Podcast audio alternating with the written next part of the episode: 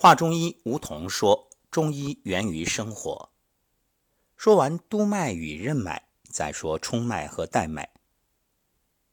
关于冲脉，它的循行部位呢是起于包公，下出于会阴，并在此分为两支：上行之和下行之。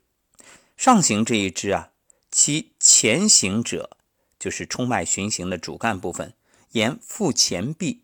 斜肚脐旁五分上行，与足少阴经相并，散布于胸中，再向上行，经咽喉，环绕口唇。其后行者沿腹腔后壁上行于脊柱内。下行这一支呢，是出会阴下行，沿骨内侧下行到大脚趾间。冲脉的生理功能有三个：其一，调节十二经气血。冲脉上至于头，下至于足，贯穿全身，为总领诸经气血的要冲。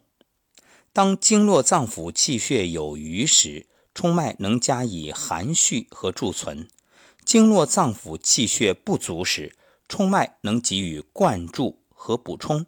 以维持人体各组织器官正常生理活动的需要，故有十二经脉之海、五脏六腑之海和血海之称。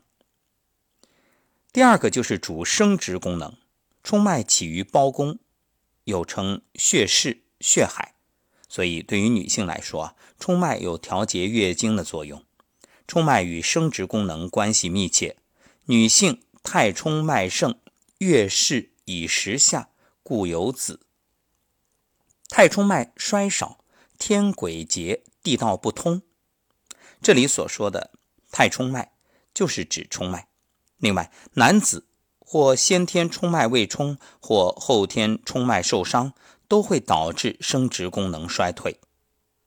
第三个功能呢，是调节气机升降。冲脉在循行中，并于足少阴。隶属于阳明，又通于厥阴，集于太阳。冲脉有调节某些脏腑，主要是肝、肾和胃气机升降的功能。说完冲脉，说带脉。带脉的循行部位是起于际斜，斜向下行。所谓际斜，就是斜下小肋骨。那么斜向下行之后，交汇于足少阳胆经的带脉穴，绕身一周，并于带脉穴处再向前下方，沿髋骨上缘斜行到少腹。少腹就是小肚子。那么带脉的生理功能是约束纵行的各条经脉，司妇女的带下。所以这个带脉啊，你看。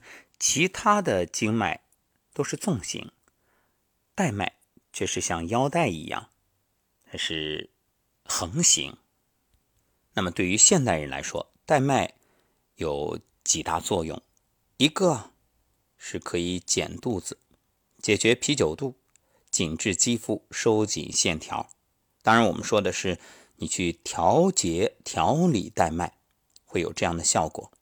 对于女性来说，可以保养卵巢，还有让你的妊娠纹淡化，排除没有完全排干净的月经，还可以调理便秘。另外，女性的痛经也可以通过调带脉来解决。还有就是可以养护肾脏，提升阳气。带脉是人体循行距离最短，但却非常重要的经脉。前面说到了。它是这种围着腰横行一圈，就像人体与生俱来的一条腰带一样，起到约束诸经的作用。足之三阴经、三阳经以及阴荞脉、阳荞脉都受到带脉的约束。如果带脉空虚、淤堵不通或者约束无力，可以说各经都会受到影响。